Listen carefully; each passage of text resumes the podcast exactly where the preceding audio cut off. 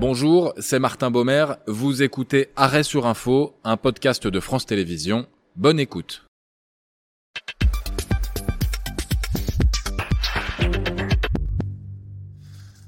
Merci d'être avec nous. Arrêt sur Info, une demi-heure et trois dates pour décrypter l'une des actualités principales de la semaine. Émission que l'on consacre aujourd'hui au cessez-le-feu qu'a proposé la Russie le temps du Noël orthodoxe et qui, sans trop de surprise, n'a été respecté par personne.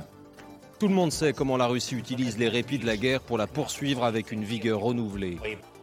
Pour nous aider à, tout comprendre, les expertises euh, de Guillaume Ancel, ancien officier de, l'armée française, auteur de Vent glacial sur Sarajevo, c'est de ses éditions euh, Belles Lettres. Hélène Blanc, chercheuse au CNRS, spécialiste de la Russie, et aussi de deux livres, Bon baiser de Moscou et Les enfants de la garde blanche aux éditions Jingo, Jinko. Emmanuel Dupuis, président de, l'Institut Prospective et, Sécurité en Europe. Merci à tous les trois d'être dans Arrêt sur Info. Pour bien poser le, contexte, on va donc remonter deux jours en, arrière, c'est pas si loin, le 5 janvier, quand sort un communiqué du Kremlin à l'issue d'un échange téléphonique entre Vladimir Poutine et son homologue turc, Recep Tayyip Erdogan. Voilà ce qui est écrit. La Russie est ouverte à un dialogue sérieux, sous-entendu avec l'Ukraine, à condition que les autorités de Kiev tiennent compte des nouvelles réalités territoriales. Emmanuel, depuis que doit-on retenir de ce communiqué? Le début avec le dialogue sérieux ou la fin avec les réalités territoriales? Bah, Déjà, il faut retenir que c'est exactement les mêmes mots qui auraient pu être prononcés il y a 318 jours, au moment où l'opération dite spéciale hmm. a été lancée, puisque la réalité territoriale, c'est tout simplement des territoires conquis militairement, évidemment, euh, euh, aux dépens du droit international et aux dépens des quelques 18-22 22% au moment de la plus grande partie de l'offensive euh, russe sur l'Ukraine. C'était vraiment l'objectif du début de la, guerre, euh, ces territoires? C'était pas faire globalement tomber euh, tout le système politique? Alors, quelques indices nous donnent à penser que quand on veut conquérir un pays aussi grand que l'Ukraine, avec 40 millions d'habitants, même 125 000 militaires qui étaient massés aux frontières de l'Ukraine ne suffisaient pas, ou en tout cas, on n'est pas dans une logique de parade militaire où l'on peut arriver sur Kiev sans coup férir, si j'ose m'exprimer ainsi. Ce qu'il faut retenir de ce communiqué, c'est la détermination de Recep Tayyip Erdogan à vouloir imposer une paix qui est absolument pas entendable part et d'autre. Les Ukrainiens ne peuvent pas accepter ce compromis territorial qui leur ferait perdre une partie de leur territoire, qu'ils ont d'ailleurs partiellement perdu dès 2014. Et la Russie veut imposer à la communauté internationale sa logique militaire, qui du reste ne correspond pas tout à fait à la réalité, car quand on évoque euh, les réalités sur le terrain, au fur et à mesure des contre-offensives ukrainiennes, elles sont en train de diminuer du point de vue russe. Donc, ce qu'il faut retenir, c'est qu'il n'y a aucune chance que cette euh, perspective d'un début de processus de paix soit réalisée prochainement. Justement, Guillaume Ancel, quelle est la réalité territoriale aujourd'hui? Du coup, je rebondis sur votre question sur l'objectif de Poutine. Je pense qu'effectivement, c'est un changement de pied qui est extrêmement intéressant. Mm. Parce que la réalité sur le terrain, c'est que Poutine est en train de perdre la guerre militairement. Je parle bien de l'aspect militaire. Il la perd de partout.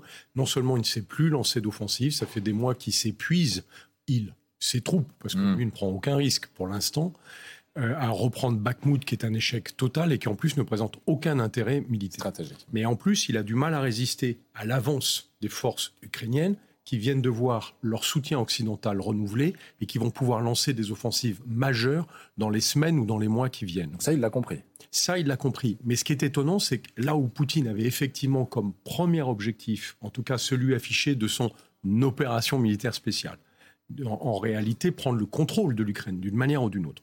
On voit bien qu'à travers cette déclaration, il y a déjà renoncé. Il est sûr. Est-ce que je peux conserver ce que j'ai, ce que j'ai déjà volé à l'Ukraine? Et on sent le changement de pied qui est extrêmement important et une forme de fragilité maintenant de Poutine qui est obligé de réaliser que son opération militaire spéciale, qui devait être conclue en trois semaines, après dix mois de combat, est un échec mmh. total et qu'en plus il se retrouve dans une impasse stratégique parce que face aux Ukrainiens, il n'a pas les moyens de tenir et que 2023 sera l'année de son échec. Je, cite les, chiffres hein, pour rebondir sur ce que, ce que vous dites. C'est des chiffres donnés alors par Le Monde qui lui-même s'est basé sur euh, Warmapper. C'est euh, avant la guerre, 6,45% du territoire euh, ukrainien était occupé par la Russie. On est passé en mars à 24,4% et aujourd'hui on en est à 16,55%. Ça montre, comme le dit Guillaume Ancel, que Vladimir Poutine finalement s'est rendu compte qu'il ne gagnera pas militairement et qu'il veut sauver les meubles. Je ne suis pas sûr qu'il se soit rendu compte qu'il allait perdre cette guerre. C'est ça le problème. Hmm. Parce que il me semble qu'il il poursuit toujours le même objectif, c'est-à-dire peut-être aller jusqu'à Kiev, peut-être, pour, euh, comme il l'a dit, dénazifier, etc., etc. Mais euh, le problème n'est pas là, c'est que quand Poutine dit qu'il est ouvert à toute discussion, il ajoute à mes conditions. Hmm. C'est important. C'est-à-dire que qui sont connus depuis il veut garder euh, les, les, oblasts qui ont été russifiés, qui ont été annexés. Il veut garder bien sûr la Crimée. Et ça, honnêtement, aujourd'hui, les Ukrainiens ne peuvent plus l'accepter. Ils veulent récupérer l'ensemble de leur territoire, ce qui peut se comprendre. Mais ça, c'est intéressant cette question. On peut, on peut gagner une guerre euh, globalement dans les objectifs sans l'avoir gagnée militairement ou pas? Alors évidemment, la différence est, importante à, souligner. Militairement, les troupes russes semblent temporisées parce qu'ils ne peuvent plus gagner de territoire, en tout cas dans les prochaines semaines, voire dans les prochains mois, à condition évidemment euh, de partir du principe qu'il n'y aura pas de mobilisation supplémentaire. Alors qu'à Moscou, hmm. il y a quand même des bruits insistants comme quoi il y aurait en janvier une de nouveau une mobilisation partielle. On parle de 500 000 hommes, c'est-à-dire 200 000 de plus qu'en septembre dernier. Mais en tout cas, en l'état actuel des choses, les forces ukrainiennes tiennent le front, les 600 à 700 km. Guillaume l'a rappelé, avec maintenant des matériels de plus en plus euh, demandés et de plus en plus attendus par les forces ukrainiennes dans une logique de charge de la cavalerie légère, puisque ce sont ces matériels qui désormais vont arriver prochainement, les 50 Bradley, les 40 Marder et la vingtaine ou peut-être 40 AMX-10, euh, euh, donc RC français. donc on peut penser que les Ukrainiens vont davantage conquérir de territoires que les Ukrainiens reconquérir les territoires qu'ils ont mm. perdus. Alors il est possible que Vladimir Poutine veuille négocier coûte que coûte sur cet état de fait. Le problème, c'est que c'est inacceptable du point de vue du droit international. C'est évidemment absolument pas négociable du point de vue ukrainien. Et donc, on est dans un blocage. Hmm. Et ça ne va pas s'arranger, sauf à ce que les Ukrainiens gagnent davantage de territoire pour la forcer Vladimir Poutine à négocier, mais à ses dépens. Guillaume Ancel, on peut gagner et perdre une guerre à la fois? La, question est, complexe. Euh, je dirais que pour moi, la situation dans cette guerre contre l'Ukraine, c'est que la Russie perd la guerre et Poutine va perdre le pouvoir. Et on lui offrira pas une retraite dorée. Il sait très bien que maintenant, alors qu'il n'avait pas ça en tête sans doute au début, il s'imaginait pas perdre quand il a lancé mm. cette guerre contre l'Ukraine. Il était persuadé qu'il allait la gagner encore une fois en quelques semaines. Pour ça qu'il parlait d'une opération militaire spéciale, parce que pour lui, il n'y aurait pas de guerre. Il y aurait juste je m'empare de l'Ukraine en décapitant le pouvoir. Et puis après, j'explique à tout le monde que c'est un fait accompli, ce qu'il avait fait d'ailleurs euh, en Géorgie, en Tchétchénie, en Syrie et euh, pour l'essentiel de ses conquêtes. Donc il était persuadé qu'il n'y aurait pas ce débat-là. Or là, aujourd'hui, non seulement il est effaré parce qu'il n'arrive pas à conquérir ce qu'il voulait, mais en plus, il voit bien que sur le terrain, la situation pour les Russes mm. aujourd'hui est extrêmement difficile. Or, si il reconnaît un échec, il perd le pouvoir. Et comme son pouvoir est un pouvoir dictatorial, s'il perd le pouvoir, il perd la vie. Ah oui. Est-ce qu'on peut y voir un signe de faiblesse, du coup, de Vladimir Poutine dans ce communiqué qu'on a euh, Je pense qu'il ne doit pas être très confortable quand même, parce qu'il y a certainement au Kremlin des gens qui font pression sur lui, les uns pour qu'il euh, aille beaucoup plus loin et qu'il emploie des armes beaucoup plus fortes, par exemple euh, nucléaire mmh. éventuellement, et d'autres au contraire qui essayent de lui faire comprendre que peut-être il faudrait se calmer et, essayer de trouver une solution pour en sortir le plus vite possible. Moi, je ne suis pas sûre que si la Russie perd cette guerre, je suis pas sûre que Poutine va partir. Je me pose la question. Ah, je n'ai pas encore tranché la question, mais je me, non, je me demande. Parce que le peuple russe qui a été tellement désinformé depuis 23 ans euh, pour l'instant, comme vous avez dû voir, euh, et, n'est pas content des conditions de la guerre, hmm. la façon dont les soldats sont traités, etc., etc. Mais personne, pour l'instant, ne semble reprocher officiellement à Poutine euh, que c'est lui qui a déclenché cette guerre qu'il avait pourtant préparé certainement pendant des années. Tout peut se débloquer. Et en même temps, on voit une improvisation, une, une stratégie militaire complètement nulle. Enfin, je veux dire, on, se rend compte que ce n'est plus la seconde armée du monde. Alors, on va se demander si ça fait partie justement de la stratégie militaire, parce que dans, ce même appel, Recep Tayyip Erdogan a demandé à Vladimir Poutine un cessez-le-feu unilatéral, au même moment où presque le patriarche Kirill, le primat de l'Église orthodoxe russe, euh, a fait exactement la, même demande. On voit les, les deux hommes à à, l'écran. la même demande, le temps du Noël orthodoxe. Qui, qui est-il ce, patriarche Kirill Hélène Blanc, pour bien comprendre? Eh bien, le patriarche Kirill, c'est un homme qui est une créature de Poutine, en fait. C'est quelqu'un qui est un auxiliaire du KGB, J'en ai un peu assez d'entendre tout le monde dire que c'est un ancien du KGB. Il n'y a pas d'ancien du KGB, ça n'existe pas. Poutine d'ailleurs le dit lui-même, tchéquiste un jour, tchéquiste toujours. Donc c'est un auxiliaire du KGB, c'est un affairiste hors pair, il doit tout à Poutine. Et euh, si vous voulez très honnêtement, quand on l'entend parler de désataniser l'Ukraine, on se dit qu'il est légèrement obscurantiste quand même. Parce qu'il y a peut-être des gens qui y croient, mais enfin les gens normaux, je pense, ne peuvent pas y croire trois minutes. Un proche de Poutine, Emmanuel Dupuis, on peut légitimement imaginer que tout ça est concerté, préparé, cet appel au cessez-le-feu euh, oui, par un, proche, accepté par Vladimir Poutine. C'est un jeu de go entre les deux, hein. d'une certaine façon, l'association du sabre et du coupillon, c'est bien connu euh, par ailleurs, mais euh, ce qui est important à avoir à l'esprit, c'est que, comme l'a dit Hélène, le patriarche Kirill a un agenda politique avant d'avoir un agenda spirituel. Alors le pape s'était fait un peu prendre au piège parce qu'il avait pensé au début du conflit qu'avec Kirill on pouvait négocier. Et puis s'est vite rendu compte qu'il y avait un agenda qui était évidemment obscurantiste, désatanisé. J'ai ici euh, la formule d'un autre archiprêtre.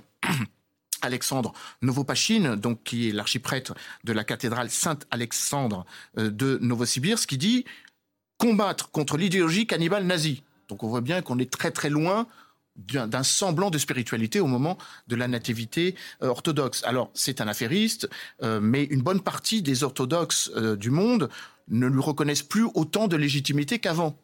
D'ailleurs, même en Ukraine, où 80% de la population est ukrainienne, est en train de basculer vers le calendrier grégorien plutôt que le calendrier julien. Le 1er décembre dernier, Volodymyr Zelensky a évoqué l'indépendance spirituelle. Et l'Église ukrainienne avait pris son indépendance. Et il y avait l'autosophalie qui remonte à 2018 il y a trois églises orthodoxes, il faut le rappeler, et donc, euh, donc euh, plus qu'une dépend de Moscou. Donc je crois que l'appel de Kirill est un appel opportuniste qui sert le Kremlin. D'ailleurs, on l'a très bien vu hier avec Vladimir Poutine, seul, donc en train de célébrer la nativité orthodoxe. Je ne suis pas du tout certain que euh, ça puisse avoir un impact, quel qu'il soit, dans le processus de négociation sur le long terme, puisque mm. le cessez-le-feu a duré 40 minutes. Bon, bah rapidement, Vladimir Poutine veut montrer qu'il a entendu en tout cas cet appel. Quand on dit rapidement, c'est à peine euh, quelques heures plus tard. On reste donc sur le 5 janvier, mais en fin de journée cette fois, quand le Kremlin publie cet autre communiqué dans lequel on apprend, et là aussi on va le, lire, que le président russe charge le ministre de la Défense, après l'appel évidemment du patriarche Kirill, d'introduire un régime de cessez-le-feu sur toute la ligne de contact à partir de 10h en France hier jusqu'à la fin de journée d'aujourd'hui. Voilà pour les les intentions écrites, mais avant même l'heure annoncée, le président ukrainien Volodymyr Zelensky n'accordait que très peu de crédit à cette intention. Ils veulent utiliser Noël comme une excuse pour arrêter l'avancée de nos troupes dans le Donbass. Quel sera le résultat? Plus de morts. Tout le monde sait comment la Russie utilise les répits de la guerre pour la poursuivre avec une vigueur renouvelée. Je pense qu'il cherche à se donner de l'air, dit Joe Biden. Euh, il a raison, Guillaume Ancel Oui, clairement. Alors déjà, ça montre bien quand même la conception de la trêve par Poutine. C'est nous, on continue de bombarder les forces russes d'invasion, et puis par contre, les autres, ce serait bien qu'ils s'arrêtent pour respecter euh, une trêve religieuse. Donc euh, franchement, c'est de l'instrumentalisation. Je crois qu'on l'a bien rappelé sur le plateau juste avant. Le patriarche n'est absolument pas... On ne peut pas imaginer que ce soit, par exemple, euh, les milices Wagner qui n'écoutent absolument pas les ordres du Kremlin, qui continuent de bombarder En réalité, il y a une question autour de la discipline des unités russes, mm. puisqu'il y a de multiples unités russes. Et on sait juste que Poutine n'a aucune culture militaire et qu'il n'a jamais respecté les militaires. Donc il est probable que les militaires le respectent peu aussi. Quant à mm. Wagner, c'est une espèce d'armée privée, mais qui est totalement dépendante de Poutine. C'est peut-être celle qui est la plus disciplinée, entre guillemets, ah dans les unités. Euh, c'est pas Wagner qui se serait permis de déclencher des bombardements, d'autant qu'à mon avis, ils ont très peu d'artillerie. C'est l'armée russe qui a de l'artillerie. Wagner, c'est une bande de miliciens. Vous vous rappelez que ce sont des soldats perdus qui savent, qui sont d'une brutalité, d'une violence inouïe, mais qui sont absolument pas des militaires, qui ne savent pas manœuvrer. Donc, quand souvent des prisonniers qui ont été libérés pour l'occasion, oui, ou, des anciens soldats qui ont été virés de l'armée mm. parce qu'ils étaient très mauvais et, et, qui se retrouvent chez Wagner parce qu'ils sont bien payés. Ils ont les flingues de dernière génération, mais ça reste de médiocres soldats. Mm. Et par conséquent, c'est pas Wagner qui fait la guerre, c'est Poutine, c'est le régime de Poutine. Wagner n'est qu'un pion, c'est une marionnette exactement comme le patriarche. Et quand euh, Poutine annonce une trêve, c'est pour moi uniquement médiatique, c'est uniquement pour l'opinion internationale et pour sa propre société. Pour dire, vous avez vu, je reste très respectueux de la religion des mamans forts, alors qu'ils ne respectent rien, ils ne respectent personne. Il faut quand même aujourd'hui dire que là, en début d'année 2023, Poutine a fait tuer et blesser plus de 300 000 Russes. C'est inouï. Enfin, je veux dire, tout ça pour un, objectif que personne ne comprend. Et enfin, il y a sans doute eu plus de 200 000 Ukrainiens blessés et tués. La moitié de militaires, la moitié de civils. On ne peut pas imaginer, et pareil pour euh, rebondir sur ce que vous dites, que euh, Vladimir Poutine a donné des ordres et que comme il n'est pas respecté, comme vous dites, par les militaires, euh, ces ordres n'ont pas été entendus et respectés. Non, je pense qu'il n'était pas du tout sincèrement désireux d'avoir un cessez-le-feu. Mmh, vous avez bien remarqué depuis, disons en tout cas depuis février de l'année dernière, qu'il ment sans arrêt, euh, qu'il a des, positions complètement schizophréniques, qu'un jour il vous dit blanc, le lendemain il vous dit noir et après gris. Enfin, je veux dire, il faut vraiment s'y retrouver. Dans sa tête, il y a, à mon avis, une confusion gigantesque. Il a complètement perdu le contact avec le réel. Et je pense qu'il voulait piéger les Ukrainiens qui, intelligemment se sont pas laissés mm. piéger parce qu'ils n'avaient aucune raison d'obéir à Poutine qui voulait imposer une paix unilatérale et mm. qui en même temps a dit aux Ukrainiens faites la même chose. Eh bien, les Ukrainiens ne sont pas aux ordres de Poutine. Et ils l'ont montré et ils ont été très intelligents parce que euh, tout de suite, ils ont dit que c'était de l'hypocrisie. Ils n'y ont pas cru une seconde. Et les gens bien informés comme nous n'y ont pas cru non plus. Je sais qu'on m'a appelé euh, il y a un jour ou deux en me disant c'est formidable, c'est un cessez-le-feu historique, le premier de la guerre. J'ai dit attendez la suite. Ai dit tout de suite. Ne vous emballez pas, attendez la suite parce que c'est vrai, on a tellement envie d'y croire. Mais quand on connaît bien Poutine, ce qu'il fait, ce qu'il pense, ce qu'il dit, on ne peut pas y croire deux secondes. Euh, avant d'en venir à, à l'heure euh, qui était normalement le début du, cessez-le-feu, euh, après cette annonce, on se replace encore une fois dans ce contexte de cette annonce de Vladimir Poutine, immédiatement c'est quand même critiqué jusqu'en Russie. Pourquoi? Parce qu'il y a des gens en Russie qui ne voulaient pas du cessez-le-feu et qui voulaient continuer le combat coûte que coûte pour essayer de rattraper euh, les erreurs du commandement russe. Il y a beaucoup de blogueurs militaires. Mais pourquoi? Parce que ça montre une faiblesse de demander un cessez-le-feu euh, bah, euh, ça, vient quelques jours après le bombardement avec la mort de 89 au minimum soldats russes. Alors il y a ça aussi, il faut avoir ça à l'esprit. Je pense que Vladimir Poutine n'aurait pas pu résister je m'avance peut-être un peu, mais je vais aller jusqu'au bout de ma pensée, à une nouvelle sidération qui aurait consisté à ce qu'il y ait une nouvelle frappe contre des mobilisés russes qui, de toute façon, n'étant pas aussi contrôlés qu'on pourrait le penser, enfin, contrôlés, euh, euh, dirigés dans l'opération militaire spéciale, auraient pu prendre leur téléphone portable pour appeler, et on peut les comprendre, leur famille le soir de la nativité mm. orthodoxe. Une un, un deuxième échec aurait été absolument compliqué à gérer pour le président Vladimir Poutine. Il y a peut-être un petit peu de cela. Il y a aussi le fait qu'il n'y a pas vraiment de coordination sur le terrain. Le général Surovikin n'est pas dans le Donbass, il est en territoire russe. Il y a des milices, il y a Wagner, il y a un certain nombre euh, de structures qui ne répondent pas forcément euh, le, doigt sur le pli euh, du pantalon, si j'ose m'exprimer de nouveau ainsi, aux ordres russes. Et il y a aussi, de la part de certains blogueurs militaires, une pression qui est faite pour que le, la doctrine militaire soit changée. Donc tout ça fait que Vladimir Poutine avait besoin aussi de donner des gages à sa population qui lui réclame quand même des explications sur une opération qui maintenant euh, a effectivement provoqué la mort mm. de 100 000 personnes et 300 000 victimes, ce qui est absolument considérable, en tout cas qu'on n'avait pas vu depuis euh, l'Afghanistan, c'est-à-dire il y a 30 ans. Guillaume Ancel ce qui est assez surprenant, c'est la, posture de, Poutine. Je crois qu'Hélène l'a bien rappelé. En fait, il a vraisemblablement même pas donné l'ordre d'une trêve. Il voulait simplement vis-à-vis des médias, parce qu'au fond, les médias l'impactent plus qu'on ne le croit, et notamment vis-à-vis de sa société. Dire, c'est moi qui dirige euh, cette crise, et c'est moi qui décide de quand on fait une trêve et quand on ne la fait pas. Et le fait qu'il n'y en ait pas n'a aucune importance pour lui, parce que la réalité n'est pas importante. Un peu comme Donald Trump, ou plutôt Donald Trump faisait comme lui, la réalité, ce sont des faits alternatifs. C'est lui qui décide de la réalité. Ah ouais. Donc euh, ça confirme que, et c'est ce qu'on dit depuis tout à l'heure, on n'est que dans la communication pour qui? Pour l'extérieur ou pour, euh, pour l'intérieur en général. Ah oui, Clairement, euh, la, communication, on sait qu'on est dans, dans, la guerre, il y a l'aspect militaire, mais l'aspect communication est prépondérant. c'est l'image que vous allez donner. Rappelez-vous, au début de la guerre, tout le monde a pensé, et moi le premier, que la Russie allait défaire les Ukrainiens en trois semaines, parce que sur le papier, ils étaient dix fois plus puissants que les Ukrainiens. Or, c'est une surprise générale, et en même temps, on se rappelle de conflits plus anciens, où de toute façon, un peuple qui décide de résister, même si c'est avec des cailloux, il résistera jusqu'au bout. C'est l'Afghanistan. Pourtant, on en sortait de l'Afghanistan, on aurait dû avoir ça en tête. Mais là, les Ukrainiens ont largement pris le dessus sur les Russes. Mm-hmm. Et donc, on est dans une situation totalement inversée. En fait, maintenant, c'est une course contre la montre, parce que Poutine vacille. On voit quand même que rapidement, avant même l'heure d'entrée en vigueur du, euh, ce qui devait être un, cessez-le-feu. Euh, Volodymyr Zelensky, on l'a entendu, refuse. Mais on se demande quand même, la population ukrainienne n'aurait pas eu envie d'avoir 36 heures un peu, euh, un peu tranquille, à souffler, sans, les, sans les sirènes, pouvoir sortir. Est-ce qu'ils sont vraiment tranquilles sans, sans lumière, sans eau, sans électricité, dans le froid Je ne suis pas sûre que. Vous savez, un jour ou deux ne hmm. fait pas, à mon avis, une grande différence sur la durée. En revanche, ce que je voulais dire, c'est que euh, Poutine euh, a aussi envoyé ce message pour le peuple russe, en lui montrant à quel point c'est un bon croyant, à quel point il respecte encore avec les images à la messe, le Noël, orthodoxe, et que, euh, si vous voulez, c'est quelqu'un qui a une foi profonde, ce dont je doute personnellement.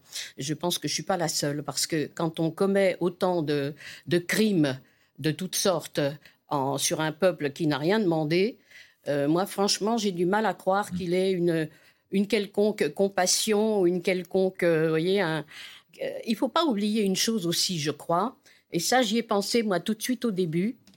les Ukrainiens sont les héritiers des Cosaques. Les Cosaques étaient des, guerriers. ils ont fait énormément de choses qu'on a oubliées, mais je veux dire, ils ont toujours cette mentalité de Cosaque guerrière, de résistance et de, euh, comment dire, ils sont unis derrière Zelensky maintenant, alors qu'il était un tout petit peu contesté avant, avant le début de la guerre. Maintenant, ils sont, enfin, il y a évidemment peut-être quelques personnes qui ne sont pas d'accord, c'est possible, mais je crois que la majorité du peuple ukrainien est vraiment soudée derrière son président. Avant de passer à la suite, il faut juste un, dernier point pour rajouter un élément. Il ne faut pas se tromper sur la, la nature du communiqué évoquant le cessez-le-feu. Le cessez-le-feu n'a jamais concerné l'ensemble du territoire ukrainien, mais juste la ligne de contact. Donc les Ukrainiens, ils se faisaient peu d'illusions sur la fin des bombardements. D'ailleurs, 40 minutes, le, cessez-le-feu a tenu 40 minutes sur la ligne de contact, et tout de suite après, il y a eu des frappes sur l'ensemble du pays. 40 minutes. Nouvelles frappes sur l'ensemble du pays. Donc je pense que les Ukrainiens ne s'attendaient pas à grand-chose. Bon, forcément, tout le monde attendait quand même la journée d'hier, euh, et c'est notre, notre troisième date, ce vendredi 6 janvier, 10h heure française, midi en Ukraine, début normalement du cessez-le-feu qui, au lieu de 36 heures, n'aura duré que quelques petites secondes. Aujourd'hui, trois missiles ont survolé ma maison, près de la gare. Moi, je n'ai pas entendu parler de ce cessez-le-feu. Mais à chaque fois que les Russes annoncent quelque chose, il ne se passe rien. Comment peut évoluer la situation ici? La situation à Bakhmut Moi, je pense que la guerre va durer. Et comment vous arrivez à tenir?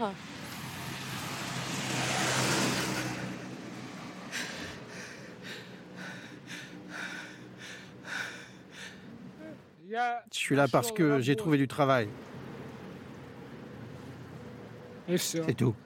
Voilà ces réactions euh, recueillies par, par Dorothée Olyric sur place. Emmanuel Dupuis, elle résume pas mal de choses finalement, ces, réactions euh, bah, dans, la confiance qui est à moins que zéro en Vladimir Poutine et la Russie.